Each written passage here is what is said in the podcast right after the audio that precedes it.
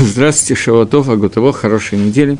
У нас 24 урок по 13 принципам веры Рамбама, и мы продолжаем находиться где-то в середине восьмого принципа, который называется Тора Минашамаем, Тора с небес. И давайте я сейчас прочитаю так, как Рамбам написал этот, э, в одном из мест, где Рамбов написал это, этот принцип, э, более подробно чуть-чуть, чем стандартное написание, и немножко разберем это принцип так, как он написал. Пишет Рамбом в книге Икарим. Исот и Швини, восьмой Исот, Гайот в Тора Минашамаем. Это поскольку Тора, она с небес. В Гушин Амин, что мы должны верить, что вся Тора это, которая дана нам посредством Маширабейну Аллаха Шалом, она вся Мипиагура, подчеркиваем слово «вся», мы уже это обсуждали, килоймар, то есть Шие Аллах Кула Миэд Гашем, что она вся целиком получена от Всевышнего, Идбарах, благословенно, Виньян Шиникра Альдери Гашейла Дибур. Это называется дибуром, то, то, как он ее дал, называется дибуром высказыванием. В Эйн Едуага Эйгиге, мы не знаем, как она пришла к нам. Эла Гу Маше Аллаха Шалом Шейгело, но она пришла к нему, к Маширабейну, благословенно, мир его, мир ему. Кигу Гая Кму Софер, что он был как Софер, как тот, кто записывает. Шекарим Лавагу Катев, ему диктует, он пишет. Коль Гамарот Гаймим Васипурим Гамицвот, Твихах Никра Миху как. И э, он записал все мицвод, все рассказы и все вещи, которые были пересказаны в Торе, поэтому его называется, называют именем Михукак. Это часть принципа, который написан в Сефере Карим, и вот эту часть, на нее в первую очередь хочу сегодня обратить внимание, на слово, которое называется Михукак. Дословный перевод этого слова на иврит – это Софер, тот, который пишет. Вы помните, что вы мне можете задавать вопросы одновременно по теме, которую мы сейчас обсуждаем э, я их с удовольствием жду. Так вот, слово «михукак» переводится как «тот, который пишет». Но слово «михукак» на иврите – это слово происходит от слова, которое называется «хокек», я даже не знаю, как его назвать. Слово «хок», сейчас мы обсудим это слово. Слово это появляется в Торе, когда нам рассказывается про мицву, которую все, наверное, знаете. Мицва, которая называется «пара адума». Слышали, наверное, такое мицва.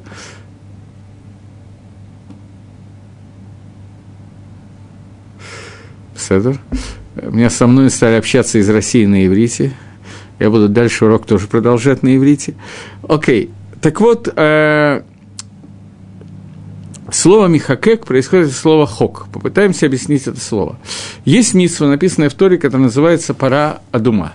Митсва, которая состоит в том, что человек, который принял тумат мет, тума, которая связана с нечистотой, нечистотой от умершего, то по закону Торы, это написано в Торе, что он должен на третий и седьмой день а, провести определенную процедуру очищения, которая заключается в том, что на него брызгают определенной водой, которая называется мейхатас. Как готовится эти мейхатас?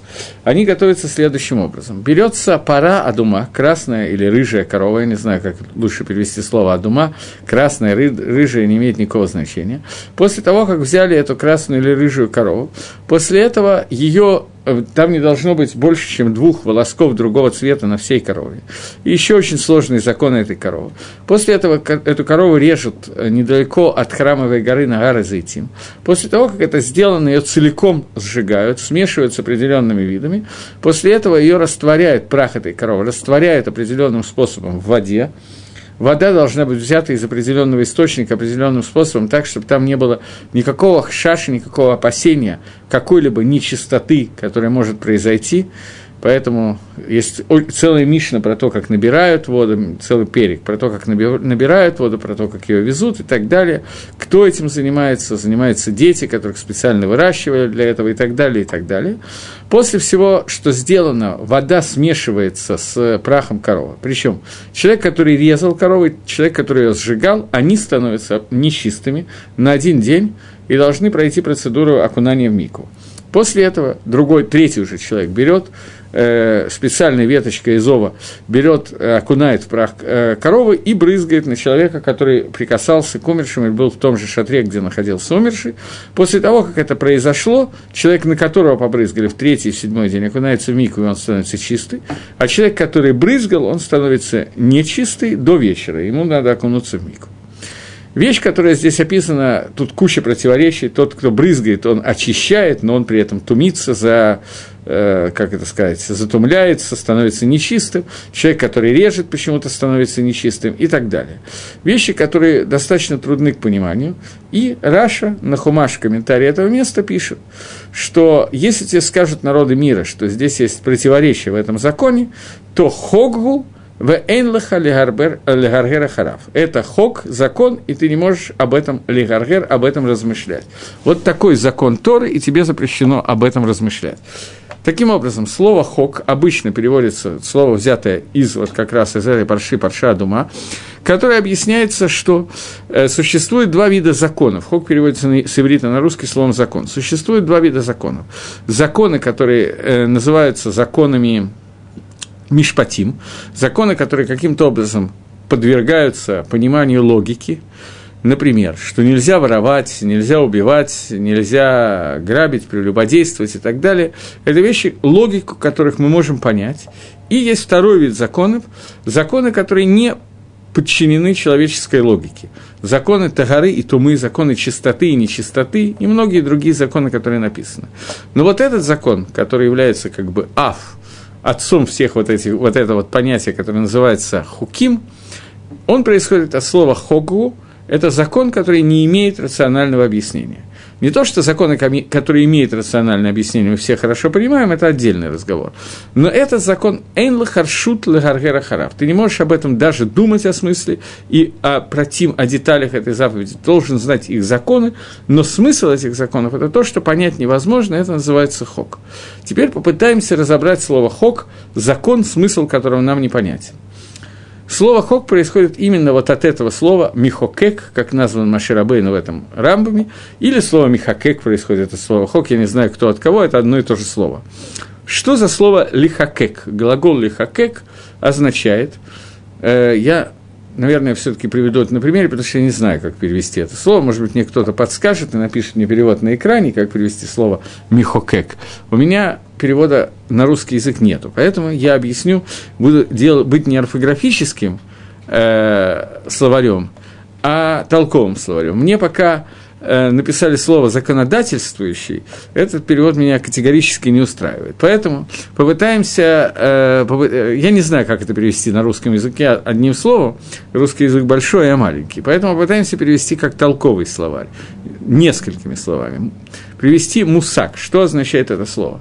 Слово «писать», «софер», «писатель», оно означает такое понятие, что существует, допустим, лист бумаги, и или клав, клав – это обработанный, обработанная шкура животного, пергамент, на котором я пишу чернилами. А после этого надпись, которую я делаю, она состоит, состоит из двух частей. Она состоит из бумаги и чернил. Чернила можно технически соскоблить, стереть, если это грифель карандаша э, и так далее. Понимаете, что я имею в виду? Это две, два разных хомера, два разных материала, которые отделимы один от другого. Это обычное понятие ктива – это обычное понятие написания, и это написание не является, как бы это сказать, стопроцентным написанием. Это написание, с которым можно бороться, его можно уничтожить. И есть второй вид написания. Возьмем его э, камень, на котором зубилом и молотком выбивается какое-то слово. Оно выбито внутри самого камня. Это остается тот же самый э, материал, на котором выбито это. Слово «михакек» – это тот, кто выбивает то, что делается надпись, но делается на том же материале, на котором она пишется. Ты не можешь разделить. Здесь нету чернил и бумаги. Нету только бумаги, нету только чернил. Здесь надпись, которая делается на скрижалях завета, грубо, которая выбита внутри скрижали, и то время, что существует камень, что существует скрижали, существует надпись. Нет камня, нету надписи. Машир Абейна называется Михакек. Он писал под диктовку Всевышнего – таким образом, что эта ктива, которая была написана, надпись, которая делалась, запись Торы, которая делалась, она делалась таким образом, что ее невозможно стереть. То есть, слово «хок», я еще раз возвращаюсь к париадуме. Парадума, рыжая, красная рыжая корова, хоггу вэйнла харшут легарера харейха. Это хок, который выбит на скрижалях, выбит на камне таким образом, что ты не можешь его разделить. Все, Это часть Торы, которая неразделяема, независимо от твоего понимания, ты не можешь ее понять, поэтому это имеет слово «хок», то есть то, что невозможно стереть. В тот момент, когда ты знаешь смысл закона, у тебя возникает идея, что это может измениться, это может быть то, это может быть все, ты можешь придумать какие-то объяснения, почему этот смысл именно здесь не участвует, и выдумать самые разные истории для того, чтобы этого не соблюдать. В тот момент, когда это дано не как ктива, а как хок, михокек, то стереть этого ты не можешь. Все, оно нестираемо. Поэтому Маширабейну называется мехокек не от того, что он произвел законодательство, а за то, что законодательство, которое написал под диктовку Всевышнего, было таким образом, что это становится частью этого мира – Попытаюсь объяснить это немножечко более подробно. Я думаю, что уже понятно, что я имею в виду, но, тем не менее, попытаемся объяснить это немножко более подробно. Смотрите, мы сейчас анализируем всего одно слово Рамбама, которое называется Михакек. Почему Рамбам назвал Маширабейну Михокеком? Поскольку, когда мы говорим, что Тора Мина Шамаями, человек должен верить и принять полностью то, что Тора, она с небес, для того, чтобы у него он вошел в тот Марех, это о котором мы говорили прошлый урок, позапрошлый, не помню, что существует пхерахавши, свобода выбора, это свобода выбора возможно, только когда человек принимает Тору, до тех пор, пока нету Торы, то нету никакой свободы выбора и так далее. Все клалим, все детали Торы и все правила Торы, они должны быть у человека мыху каким, таким образом, что это становится частью самого человека. Теперь попытаемся выяснить, о чем идет речь. Существует понятие, которое, опять же, я не знаю, как перевести на русский язык. У меня с русским плохо. Для лектора на русском языке это очень хорошее признание. Э, русский язык просто не то, что нету этих слов, слова эти есть, но эти слова теряют, они оторваны от корня. В иврите эти слова происходят от того же самого корня, поэтому человек, который немножко знает иврит, может увидеть, как они связаны. Слово «мыциют» на иврите. Подскажите мне, те, кто знает, что такое «мыциют». На иврите слово «мыциют» означает, подумайте пока, а потом будем обсуждать. Нету никаких идей, что такое «мыциют», как его перевести –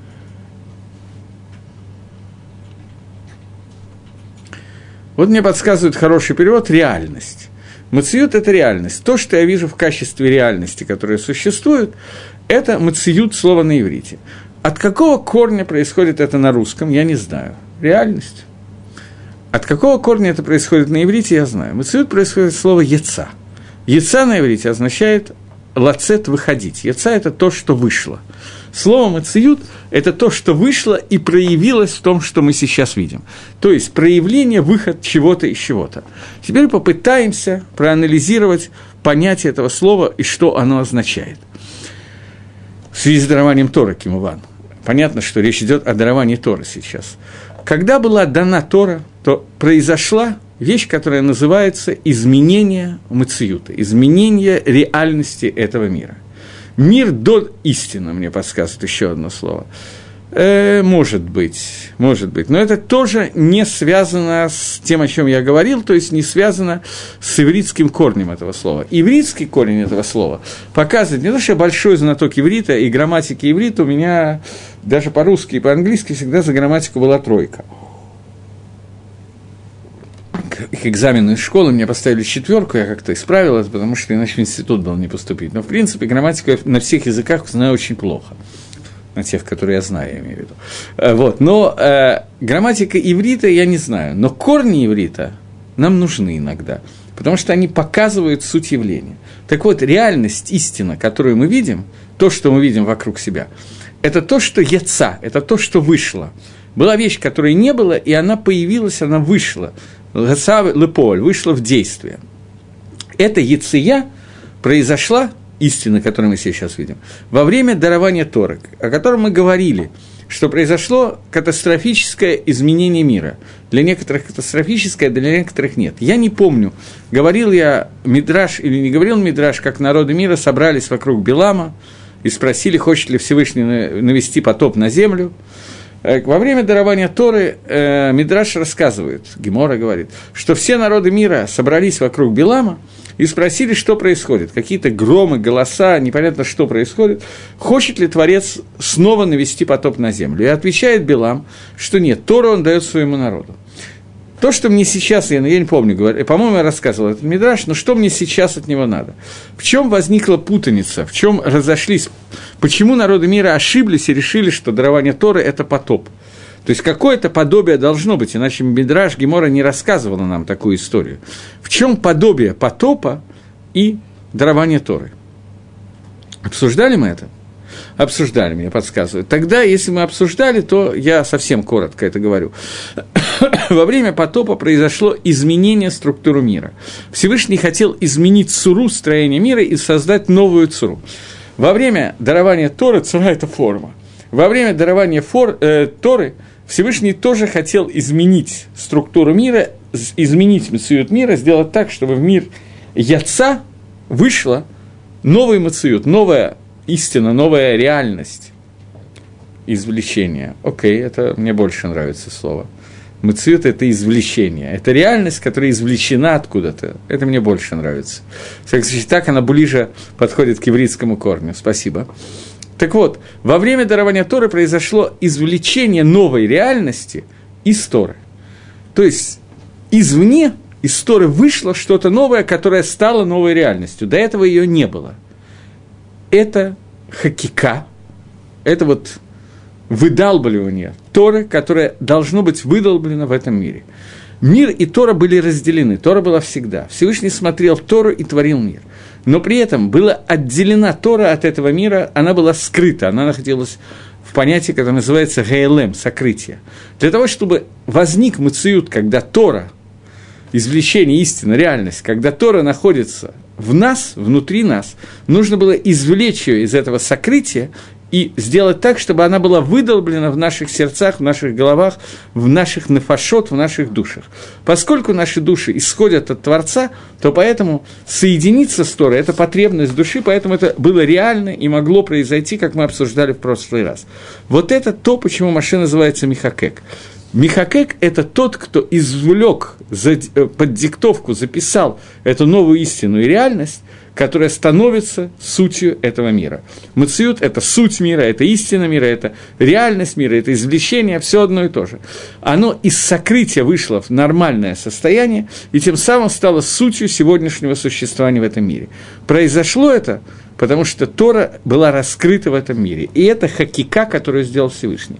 Я еще раз хочу подчеркнуть, что в тот момент, когда это происходит не на уровне хакики, а на уровне ктивы, написания, то есть ктива – это всегда разделение на два материала, то, на чем пишешь, и то, чем пишешь, то в этот момент возможно это разделение сделать так, что мы аннулируем свою запись.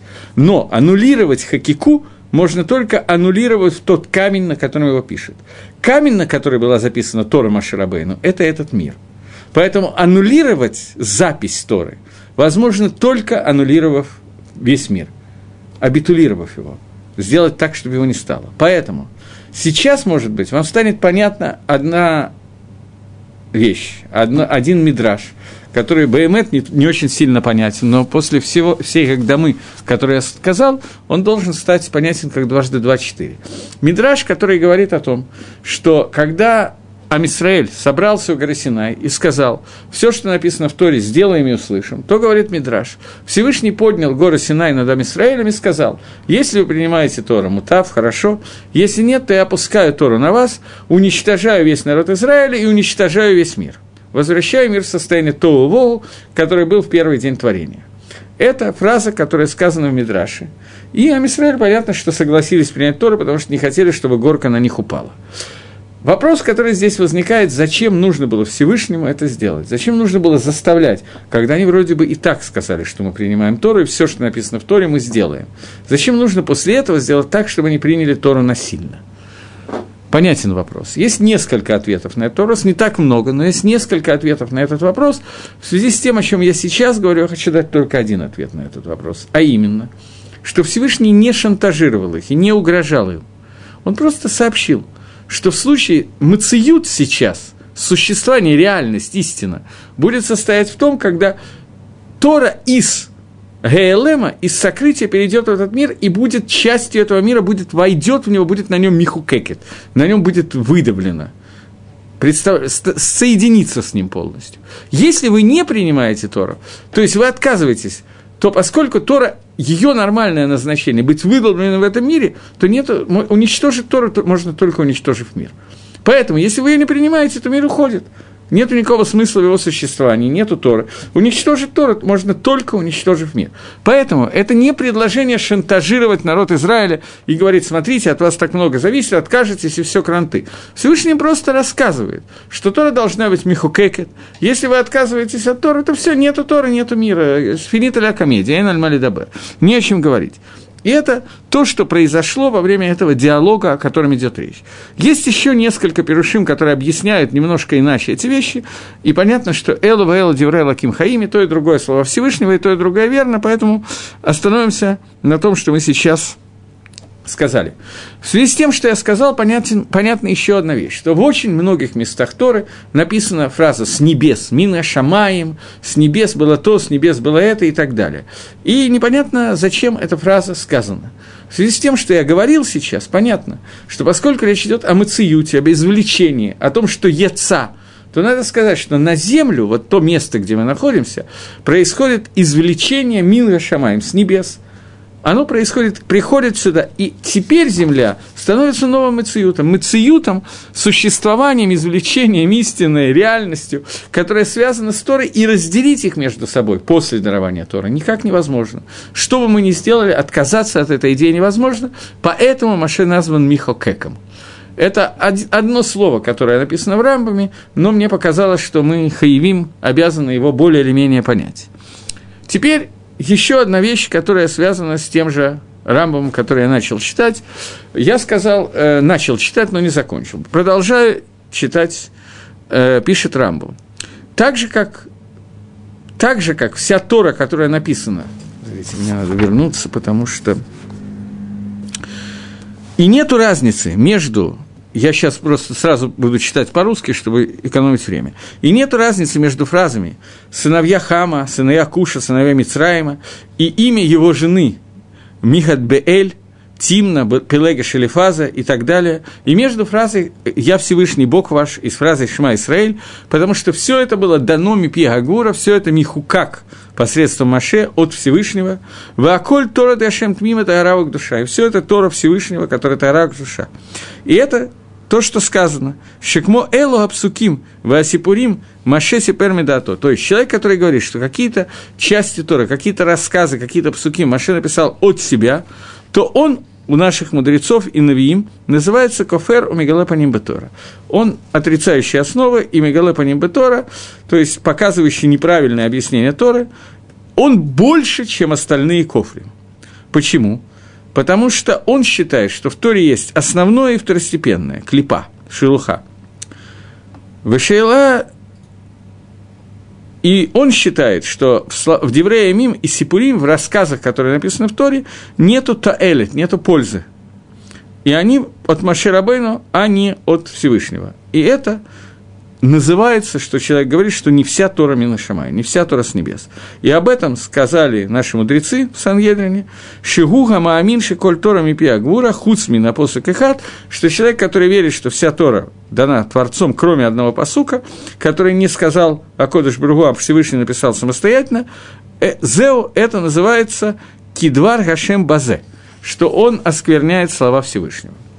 Продолжает Рамбам и говорит, вот сейчас я хочу э, остановиться на продолжении Рамба. Наверное, два-три слова надо сказать о том, что я прочитал сейчас все таки э, Наши комментаторы объясняют, что мы можем не увидеть важности какой-то фразы в Торе. Не то, что мы можем не увидеть.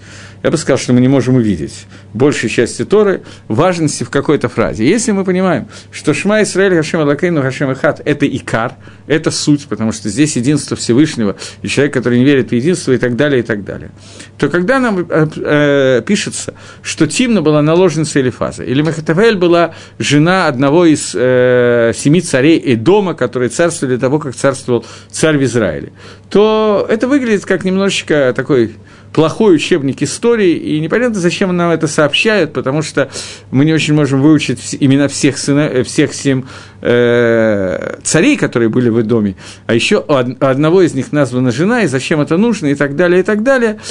Ломайся. Мы должны понимать, что то, что мы с вами не понимаем, зачем это написано, и не можем из этого ничего выучить, это не означает, что из этого нету какого-то лимуда и какой-то учебы.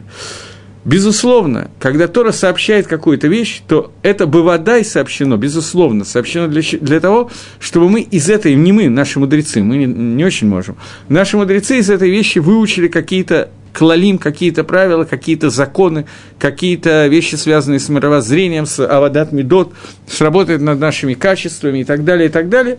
Проблема в том, что мы с вами не знаем, как можно выучить работу над качествами, узнав, что имя этой тетеньки называется Мехбеэль, и э, чем это нам помогает и так далее. Просто для примера.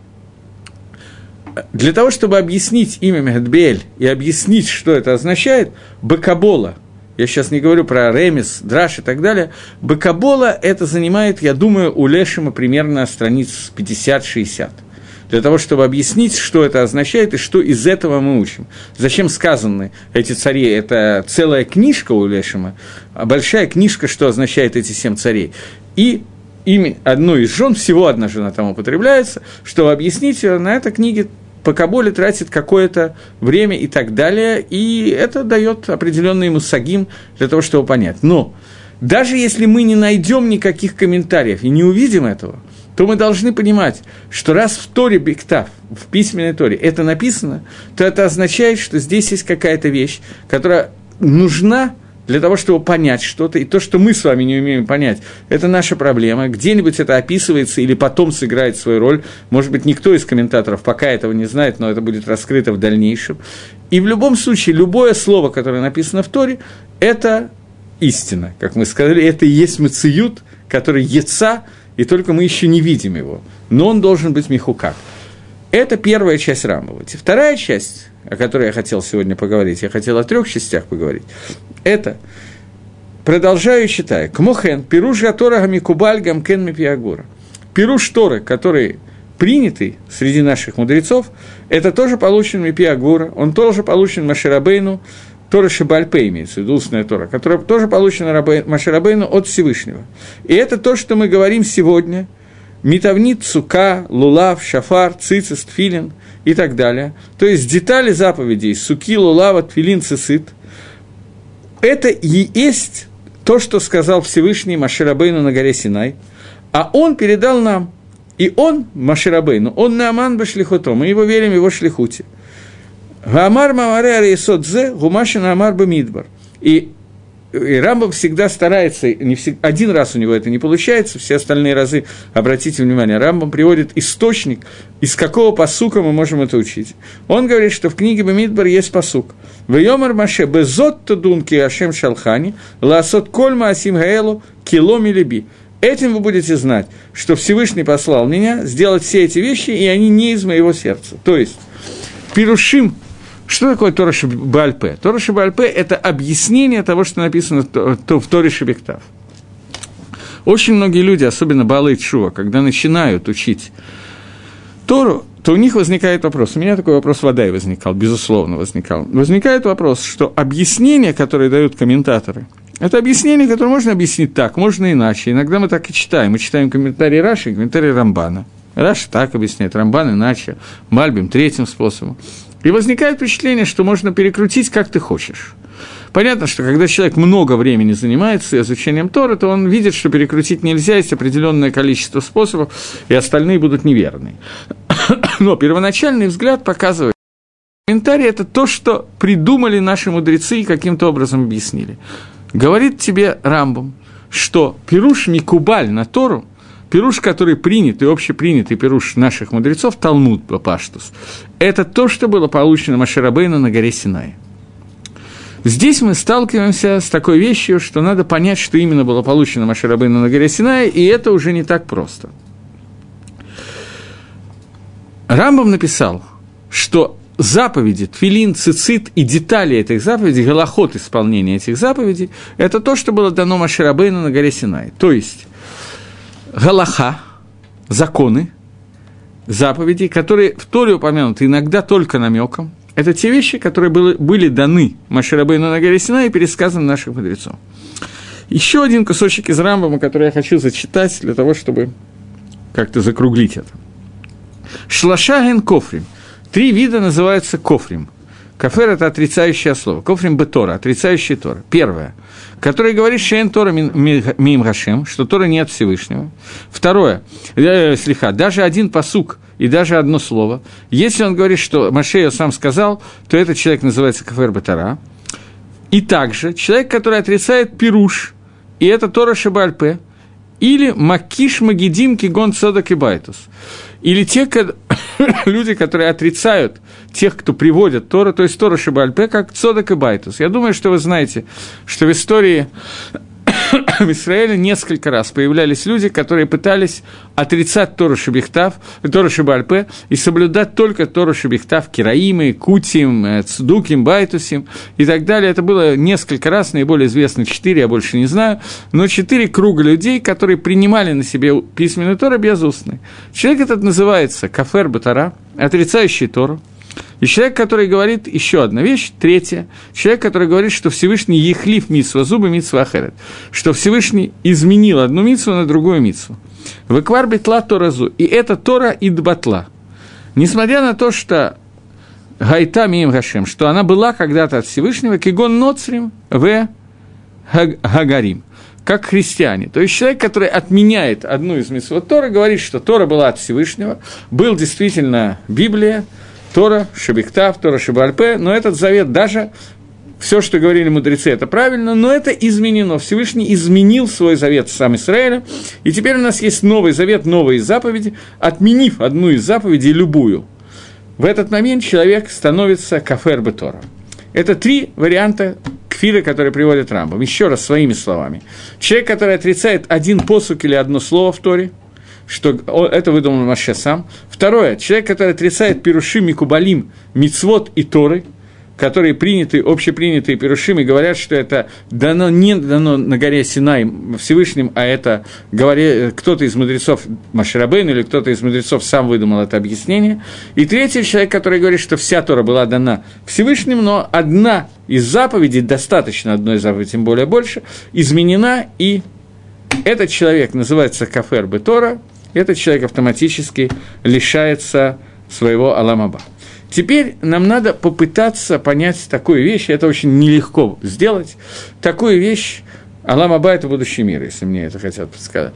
Э, теперь нам надо попытаться сделать такую вещь, понять, что же именно получил Тор, э, Машер на, на горе Синай, а что наши мудрецы Михадшим обновляют в Торе, что является Торой, обновленной нашими мудрецами, но это Тора – есть гемора в трактате Минухот. Я приводил эту гемору на каком-то из уроков, но надо снова ее пройти. Гемора в трактате Минухот на 29-м дафе рассказывает о том, как Машарабейна пришел получать Тору на гору Синай, видел Всевышнего, который рисует коронки над буквами. Очень известная гемора. Э, спросил Маше Всевышнего, Акодыш Брагу, Мимиаков Алиетха, кто задерживает тебя? Ответил Творец, в будущем, то есть в чем вопрос? Я сразу буду объяснять Гимару. Вопрос состоит в том, что Тора – это твое желание, указание нам, как нам надо выполнять законы, как нам надо жить. Если ты хочешь что-то указать, то укажи, напиши прямо в Торе, делай так-то, так-то и так-то. Зачем ты рисуешь короны над буквами? Если ты хочешь передать нам информацию, то передай ее нормальным человеческим путем. Почему ты передаешь таким сложным?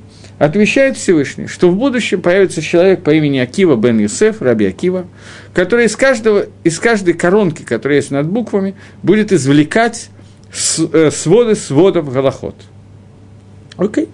Сказал Маше, я бы хотел увидеть этого человека, и оказывается в классе у Раби Акивы, и видит в классе у Раби Акивы на задней партии, видит, как Раби Акива объясняет какие-то голоход, какие-то законы, и Машарабына не понимает, что происходит.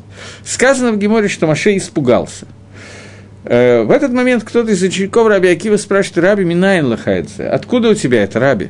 Отвечает Раби Акива, что все это следует из принципов, полученных Маширабейну на горе Синай, и тогда Маширабейну успокоился – Попытаемся проанализировать, я это уже делал, но тем не менее, поскольку это наша тема, маленький анализ этой геморы. Во-первых, сам Раби Акива мы видим, что дан Маширабейна на Синае. Раби Акива с его анализом, с его возможностью Тора Шибальпы, извлечения законов, он получен Маше на Синай. То есть Маше, и сам Раби Акива говорит, что я вывожу эти законы из тех принципов, которые даны Маше на Синай. Мы видим, что Маше не получил частные вещи, какие-то частные детали. Маше получил принципы, с помощью которых мы можем выучить какие-то голоход, которые будут голоход современности. Я приведу какие-то примеры. Один пример я приведу чтобы этого, надеюсь, что этого будет достаточно. Пример, который называется Галаха Шабата, законы соблюдения Шабата. Электричество. Можно или нельзя в Шаббат включить вентилятор? Я специально говорю вентилятор, а не э, лампочку.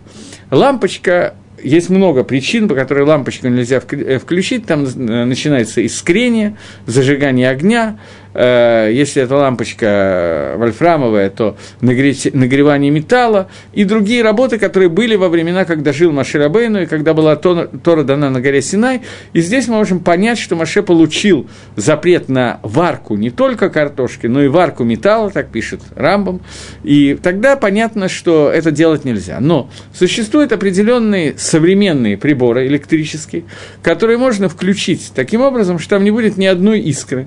Например, я не знаю, слуховой аппаратик, который существует. В тот момент, когда человек включает слуховой аппарат, там никакого искрения не происходит, лампочки не зажигаются, во всяком случае, может быть аппарат, где лампочки не зажигаются, и при этом есть замыкание электрической цепи, и возникает вопрос, можно или нельзя это делать в шаббат. Вопрос, который сводится на нашем с вами современном языке, к тому, где в Торе написано, что электричество запрещено в шаббат, в тот момент, когда Тора не знала понятия электричества. Всевышний-то, наверное, знал понятие электричества, очень легко допустить, что он его создал, он его знал. Но совершенно определенно, что в Торе не написано ничего на эту тему, и не только в Торе, но даже в Талмуде, который был несколько позже зафиксирован, тем не менее, голоход электричества не зафиксирован. Поэтому возникает вопрос – как можно из тех принципов, которые даны Маше на Синае, понять однозначно, можно пользоваться электричеством в шаббат или нет? Существует на эту тему два мнения, два мнения по поводу которых, из которых видно, что этого нельзя делать. Мнение, которое заключается, современное, естественно, Рабоним, Поским, говорят на эту тему, на самом деле есть три мнения, основных два, которые говорят о том, почему этого делать нельзя, я сейчас говорю про эти два мнения, почему нельзя замыкать электрическую цепь. Первое мнение принадлежит человеку по имени Бейт Ицхак который, э, то есть не имя человека, это название его книги, естественно. Зовут его Ицхак, фамилия не знаю, Шут, а вопросы и ответы называются Бейт Ицхак, которые посвящены в частности, законам Шаббата, и он обсуждает там такую вещь. В Геморе трактат Бейтса написано, что э, у них не было такого понятия, как духи, дезодорант и так далее. Но у них было... Э, как это называется, я точно не знаю, мугмар на иврите, что-то такое, э, угли раскаленные, на которые кладутся благовония, и они э, наполняют комнату. Можно ли это сделать в шаббат? Э, понятно, что в шаббат нельзя, в Йомтов или нет? Возникает вопрос, можно это сделать или нет. И Гемора говорит о том, что при определенных условиях, я не хочу входить в детали, это можно делать в Йомтов, а поскольку в Йомтов можно зажигать огонь определенным способом и так далее. Я специально не вхожу в детали, я говорю не совсем так, как написано в Геморе, чтобы вас не, не, не путать. Но при этом нельзя делать одной вещи. Нельзя над этой вот, э, я не знаю, как этот Макшир назвать, э, над этой конструкцией, Йомтов – это праздник, над этой конструкцией нельзя повесить в праздник одежду, для того, чтобы она пропахла вот этими вот благовониями, листьями лаванды, еще чего-то и так далее, потому что этот процесс, который называется молит реха, ты рождаешь запах, который наполняет одежду. Делать этого нельзя, Мидарабона, Рабона это запретили. Бейтхицкак уподобляет, уподобляет электричество, замыкание электрической цепи, то, что в металле, в этих проводках, которые есть, не было никакого движения электронов, все было пусто. Электроны там были, но не было направлено движение, не было того, что называется электричество. Не буду давать определение электричества, потому что его дать невозможно. В тот момент, когда я замыкаю эту цепь, то я рождаю в нем электричество. И это подобно рождению запаха он приводит какие-то райот, доказательства этого уподобления и так далее. Поэтому он Медорабоном запрещает использовать электричество. Это первое мнение. И второе мнение, что само замыкание электрической цепи – это подобно работе, которая называется строительство. Так же, как мне нельзя строить какое-то сооружение, так же мне нельзя строить электрическую цепь. Это мнение принадлежит Хазанышу. Рав Шлома Залман Нойербах на оба эти мнения Халек спорит и дает другой ответ. Но то, что нам нужно сейчас, я хотел показать, что из тех принципов, которые были даны Маширабейну на горе Синай, мы, то есть мы с вами лучше, если этого делать не будем, но наши мудрецы сегодняшнего поколения могут выводить законы на основе этих принципов. Это то, что делал Раби Акива на основании того, что было получено Маше на горе Синай. Поэтому, продолжая эту цепочку Маше, Раби Акива, современные поски, мы можем вывести много-много законов, связанных с современными вещами. Появилась какая-то надпись, но я не могу ее прочесть. Уже кончилась. Окей. Okay. Так вот, э, понимаете, что я имею в виду? Когда я говорю о том, что мне задали вопрос по Галахе, можно ли пользоваться освежителем воздуха в шаббат или нельзя. Можно пользоваться освежителем воздуха в шаббат, побрызгать, но нельзя его брызгать на одежду. Потому что одежда – это молитва эхо, ты рождаешь запах, а побрызгать его в воздух можно, в туалете, например. Это можно делать. Более того, можно пользоваться дезодорантом, побрызгать на тело, но на одежду этого сделать нельзя. И для женщин духами можно подушить себе тело, но нельзя душить одежду. Понятно, о чем идет речь. Поскольку это называется молитреха, это запрет Дарабона, который существует. Так вот, возвращаясь к нашей теме, получается такая ситуация, что э, из принципов, которые были даны Машир Абейну на Синай, мы можем выводить своды сводов законов, то есть, я еще раз повторяю, не мы, а мудрецы.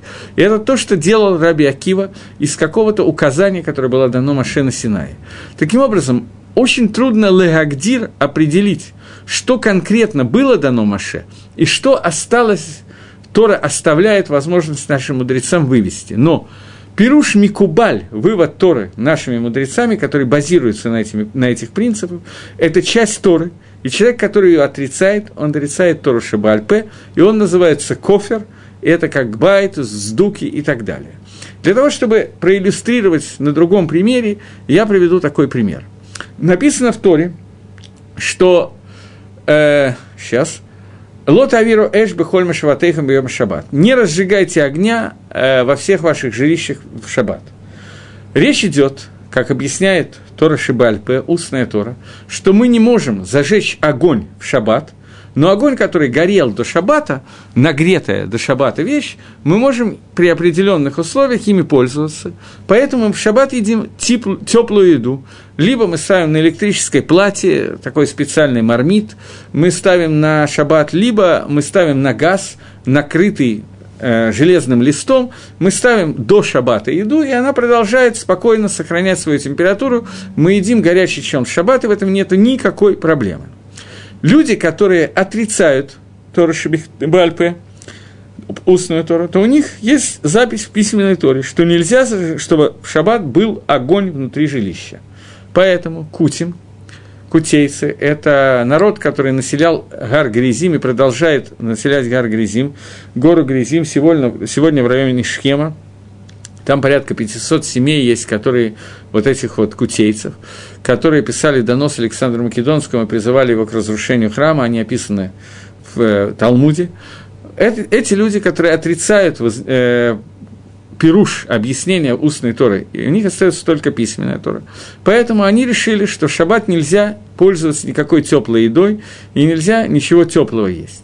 Поэтому у них есть строгий запрет на теплую еду в шаббат до сегодняшнего дня.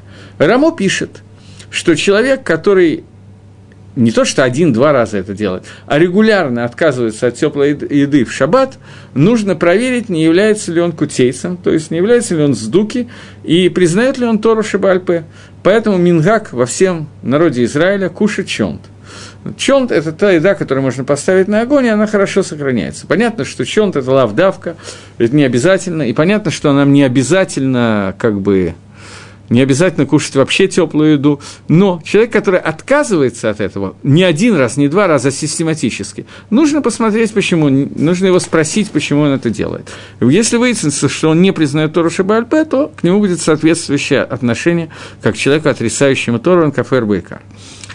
На одном из семинаров когда-то меня спросили, не так давно, мне был задан вопрос, правда ли, что человек, который не ест в шаббат, он теряет удел в будущем мире. Ответ понятный, это неправда, естественно, это просто чушь. Человек, который не ест щелм в шаббат, нету никакой проблемы, совсем никакой проблемы. Это было перепутано вот с этим Рамо, а Рамо это взял из Баля Миора, э, Разо Галеви, который пишет, что человек, который не ест теплой еды в шаббат, надо проверить причину, по которой он это делает, потому что это подозрительно, но не больше. Я привел несколько примеров, как мы видим, что такое Тора Шибальпе и почему ее отрицание настолько страшно. Теперь я приведу еще один пример, и, наверное, двинусь дальше. У меня еще была третья тема, но я не знаю, успеваю я ее или нет. Так вот, э, существует такой посук в Торе – э, посук, который Маширабейну записал под диктовку Всевышнего в письменной Торе, который говорит о жертвоприношениях. «Вызовах такая шерцеве тихо, и порежешь, как я тебя заповедовал». Нигде в Торе не, по, не написано в письменной Торе законы, как именно Всевышний заповедовал резать жертвенное животное. Отсюда мы видим, что кашер цветиха, как я тебе заповедовал, имеется в виду, как я тебе сказал, теми вещами, которые называются Галахала Моиши Синой, Галоха, которая была дана Маширабейну на горе Синай, пять Галахот Шхиты, пять законов Шхиты, которые переданы Маширабейну на горе Синай.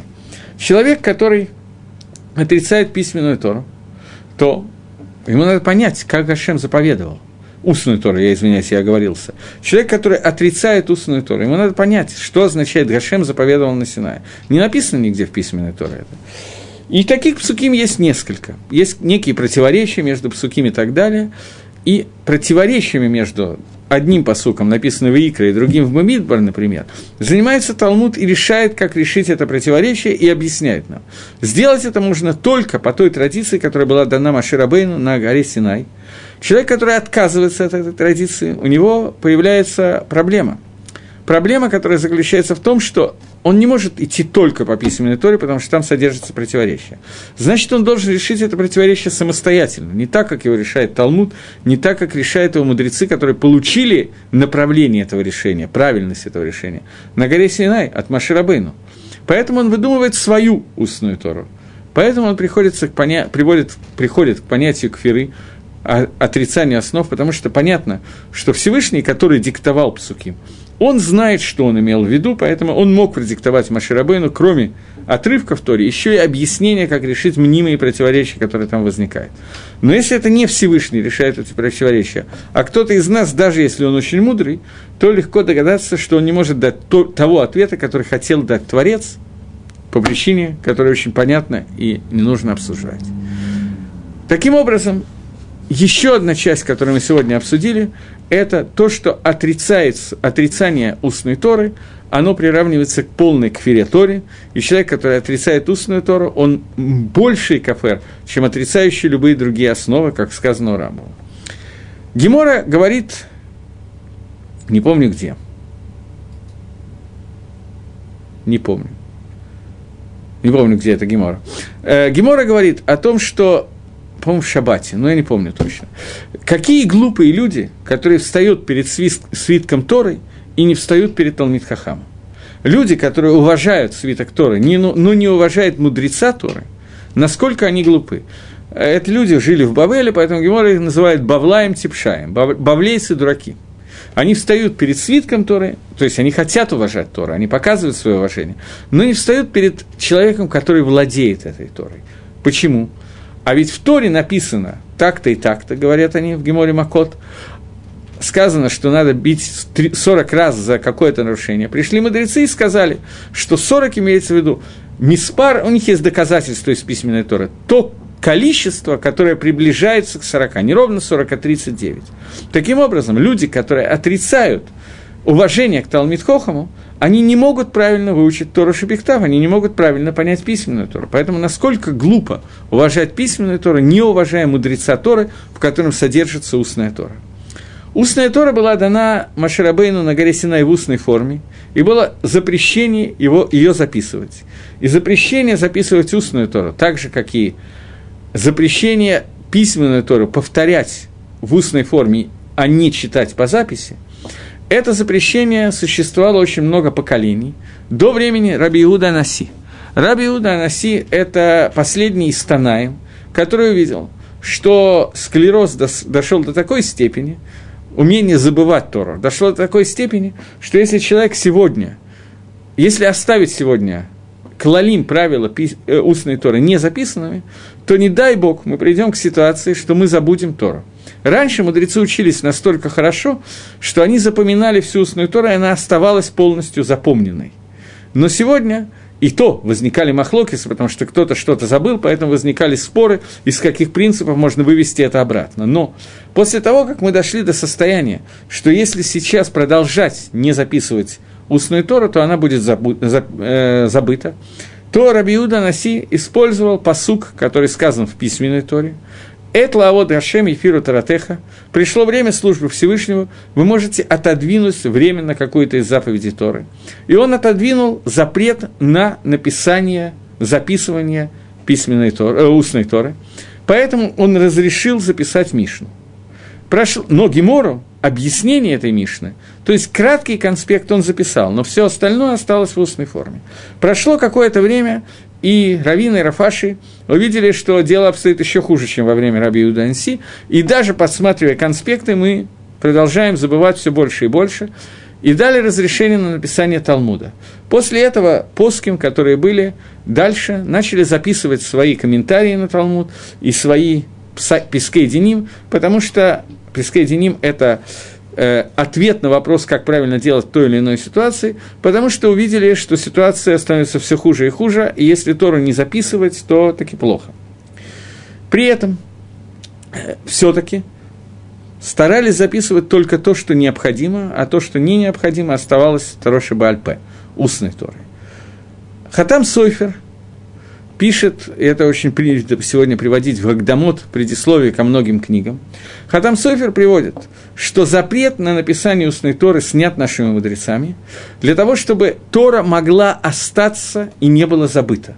Но как только человек записывает какие-то части устной Торы. Не для того, чтобы она не была забыта, а если у него есть еще какие-то каванот, еще какие-то мысли на эту тему. Например, он хочет издать книгу со своими уроками, потому что он хочет заработать на этом деньги. Или он хочет издать книгу со своими уроками для того, чтобы стать известным, его приглашали куда-то давать уроки и так далее. Я привел два примера. Вы понимаете, что их может быть большее количество. Но пишет Ратам Софер, если это происходит, и человек пишет, записывает Тора, лола шем шамаем, не ради того, для чего запретили, разрешили мудрецы записывать устную Тору, то он нарушает заповедь, что устная Тора не имеет права быть записана. Потому что все разрешение, как учит Хатам Софер, было дано только, когда это делается исключительно из соображений, чтобы Тора не была забыта. Если есть еще какие-то мысли у человека, то таки плохо, таки проблемы, этого нельзя делать. Поэтому сам Хатам Софер в его геморе, это известная вещь, в его геморе, Талмуде, он, э, у него есть книги вопросов и ответов, но в своем Талмуде у него очень часто появлялись какие-то звездочки, какой-то значок, который он карандашиком рисовал над, над каким-то местом Талмуда или Тосфос и так далее. Его спросили, что это значит. Он говорит, здесь у меня был какой-то хидуш.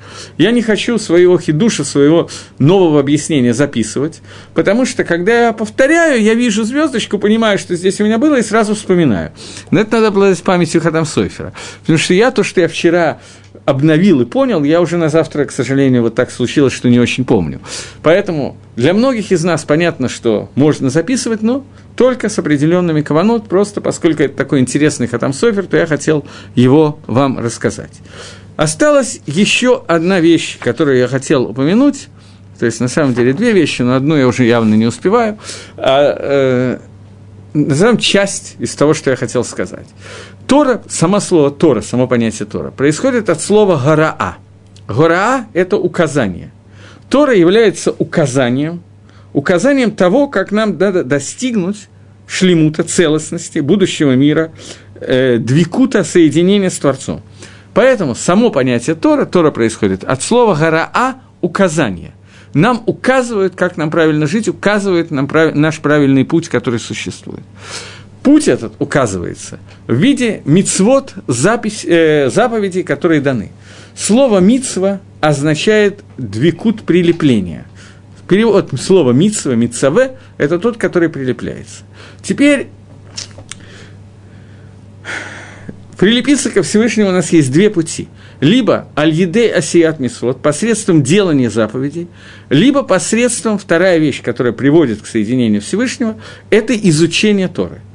Мицвод делится на общие два круга, два, две группы, скажем так. Первая часть – это мицвод маасиот, мицвод делания, и второе – это изучение Торы – в даровании Торы, в вере того, в восприятии того, что Тора Мина Шамаем, входит в понимание Торы два, две группы вещей. Первая группа – это заповеди Маасе, Мицуве Ваасе, я обязан, я делаю. И вторая группа – это из, заповедь изучения Торы. Изучение Торы – это соединение с Творцом посредством того, что Тора входит в меня и становится моей частью. Эти две заповеди, они принципиально разные. Я скажу буквально, я говорил об этом, несколько слов, я говорил об этом, когда говорил о брахот на Тору, но, тем не менее, в э, серии лекций, которые посвящены были молитвы, я об этом говорил. Но, тем не менее, укажу еще раз. Благословление на Тору, о которой мы говорим, они отличаются от благословения на остальные заповеди. Поскольку заповедь изучения Тора, это относится в первую очередь к мужчинам, это заповедь не для того, чтобы, не только для того, чтобы я знал, как мне правильно исполнять мицвод. Заповедь изучения Торы – это заповедь бифне отсма, это самостоятельная заповедь. И человек, который изучает Тору только для того, чтобы знать, как мне правильно надеть твилин, как мне правильно то-то и то-то сделать, это не уровень изучения Торы, это уровень исполнения заповеди. Когда я изучаю Тору, потому что я не могу исполнить митсу, которую мне дал Всевышний, гарау, указание, которое он сделал, без того, чтобы я знал, как это правильно сделать. Есть второй аспект изучения Торы. Изучение Торы для того, чтобы постичь мудрость Творца и прилепиться к нему именно из изучения. Таким образом, мицвод, который из Торы, делается на, делится на две группы. Группа соблюдения мицвод, асе и лота, асе, делай и не делай, отрицательный и позитивный мицвод, и заповедь изучения Торы, которая приводит меня к прилеплению Творцу, даже без того, чтобы я в дальнейшем выполнил то, что я учу. Поэтому сегодня человек, который испол... Э, изучает Тору, те заповеди, которые сегодня, к сожалению, не имеют к нам отношения, как заповедь рыжей коровы, заповедь э, приношения жертвоприношений, заповедь отделения трумы, и, трумот и маасрот, трумы и десятины в городе Москва или Ростове и так далее, и так далее, где, где таких митцвот нету. Тем не менее, изучая Тору, и это часть дарования Торы, мы присоединяемся к Творцу. Окей, я вижу, что я, в общем, то, что частично то, что хотел, сказал. У меня осталось еще несколько вещей, но придется их переставить, перенести на следующий урок. На этом уроке мы обсудили фактически три накуды. Первое, что такое михакек, что Тора выдолблена на уровне хок, а не на уровне просто написания. Второе, что отрицание одного слова, написанное в Торе, это отрицание всей Торы. И третье, что отрицание устной Торы, микубаль, пируш микубаль, без которого невозможно письменная Тора. Это тоже отрицание всех основ. И четвертое, на куду, которое мы коснулись, это то, что Тора происходит от слова «гора» – указание, и в изучении Торы есть два аспекта. Аспект Торы как указание правила, инструкция к применению, инструкция к мисвод, и аспект изучения Торы, которая соединяет меня с Творцом Бифнеясма. Следующий урок будет тоже на тему Тора Минашамаем. Всего доброго, до новых встреч!